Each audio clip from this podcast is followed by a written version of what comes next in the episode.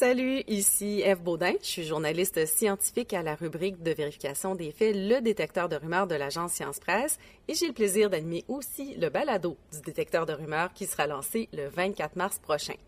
Dans ce balado, mes collègues journalistes et moi déboulonnons des mythes et des idées reçues sur des sujets aussi variés que la santé, l'alimentation, l'environnement, et on partage aussi nos trucs pour vérifier l'information scientifique. On reçoit également des invités qui combattent eux aussi la désinformation, comme le docteur Mathieu Nadeau-Vallée ou Olivier Bernard, le pharmacien, ainsi que des chercheurs, des nutritionnistes et bien d'autres encore.